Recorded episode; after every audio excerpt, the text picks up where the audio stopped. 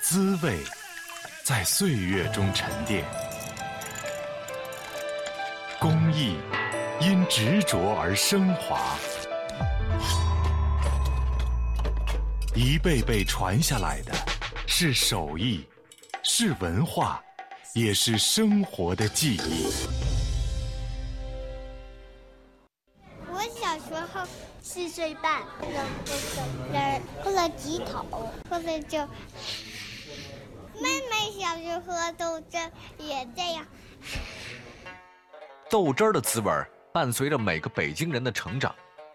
豆汁儿配上焦圈儿，那喝的不是味道，是情怀。当然，说到豆汁儿，不得不提中华老字号锦芳小吃。这锦芳小吃店面虽然不大，但在北京已经有了九十二年的历史了。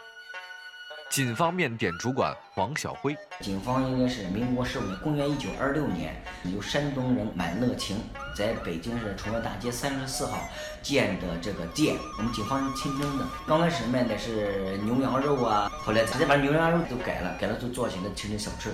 警方改成小吃之后，做得非常成功，不仅品种多，而且味道好，老北京人最爱的小吃都能在这儿找到。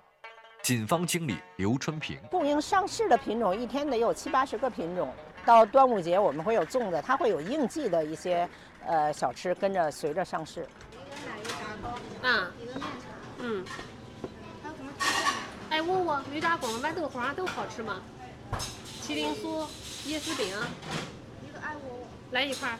种类纷繁，随之而来的是师傅们的辛苦。每天凌晨三点多就要上班的他们。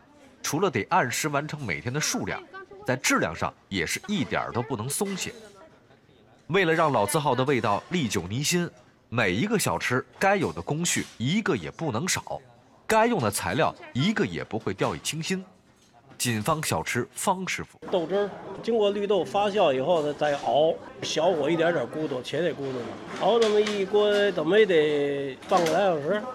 江米炸糕里头是豆馅儿，咱自个儿取的豆馅儿，这都是用油炒过的馅儿。那豆子煮熟了，咱们要搁油、搁白糖炒，还要搁桂花。炒馅儿的话就得照着一个小时炒，天天都得炒。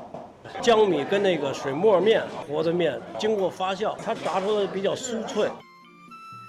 虽然工艺复杂，但是怀着初心，像方师傅一样在后厨忙碌的师傅们，每天都在一次次的重复中创造好味道。那说的好味道，咱就不得不说说锦芳的元宵了。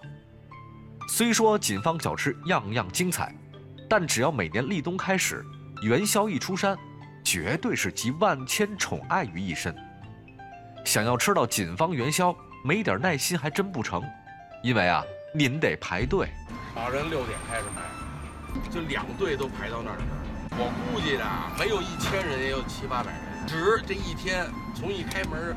就开始排，一直排到晚上。我现在已经六十了，从我记忆当中吃锦芳元宵就要去排队。那会儿我们如果要是说去买一斤锦芳元宵，你要排好几个小时队，你要想走后门是很难的。买他的元宵，如果你走后门，他们职工都要受罚的。采访中那位大哥说的排队几百人的景象，几乎每年都会出现在元宵节前后的锦芳小吃门口。元宵节正值寒冬。但无论如何也挡不住人们来锦芳买元宵的热情。这锦芳元宵到底有什么特别之处呢？我们来听听锦芳小吃的负责人黄小辉的介绍。其实锦芳的元宵制作过程呢，从选料，然后到制馅，都是一个比较繁琐的工序。就是选择这个馅料、这个原材料的时候呢，呃，都选择最好的，当季呢去采购，经过人工的去挑选。景芳的元宵啊，核桃啊，果料啊什么的量放的是特别特别大。我们就是呈现给顾客的，就是我们最实惠、最真诚的那一面。然后呢，还有元宵的面，这景芳的一直沿用传统的石头碾子磨的面，它磨出来的这个面呢，特别融，就跟有点跟雪花那感觉似的。机器的它永远代替不了这种感觉。小小的元宵，以及锦芳店内的几十种小吃。就是靠着一代代手艺人的传承，所以保持着一贯的水准，令食客们念念不忘。学习手艺的过程很辛苦，但是说到这段经历，现在锦芳小吃面点的主管黄小辉历历在目。我是零四年正式进的锦芳，刚开始是打杂搞卫生，后来才做的学徒工。这个师傅要不要收你做徒弟，你得要考察你，你看你行不行，特别严格。当时我们真的也得学三年，不是跟师傅经过了三年，根本好多东西你理解不了。东西活好学，你要把它学精了、学透了，不好学，不好掌握。就揪剂子，您的姿势、速度、大小这个比例不不用说了，它都是有它严格的要求。师傅很严格，小吃每一道工序都必须遵守，并且精益求精。为了更好的发展传承老字号，老师傅提出要不失传统的创新。作为新一代的锦方人，也在努力思考该怎么样才能做到更好。一方面呢，就是挖掘，把北京的一些失传的、市面上现在很少有的、不再有的一些东西，重新给它拿出来，经过现在的这种思维啊、呃设备啊、原材料啊，去给它加以改良。二一方面呢，我们小吃这个这一行业吧，各有各的习惯，结合一些实际情况，然后呢，也去研制一些创新一些，能够跟咱们这个北京这个特色的东西能搭上边，做成自己的东西。适应新时代，在坚守中创新，锦方人一直坚持不懈，努力守着这块老字号的招牌。